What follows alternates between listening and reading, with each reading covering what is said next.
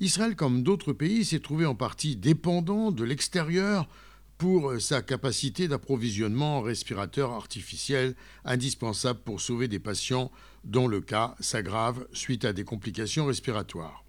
Les ingénieurs de l'université de Tel Aviv se sont donc mobilisés, parmi d'autres compagnies et des start-up, pour apporter leurs propres compétences afin de développer un respirateur artificiel à usage unique qui permet d'élargir les capacités de sauvetage des équipes médicales israéliennes confrontées à des patients atteints de formes graves du Covid-19.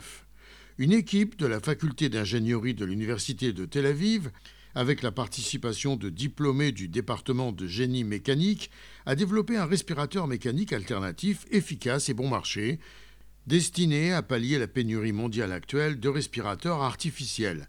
C'est effectivement le dernier outil qui permet de sauver la vie des patients atteints de graves complications respiratoires liées au coronavirus. Gérard Benamou, de Tel Aviv, pour RCJ.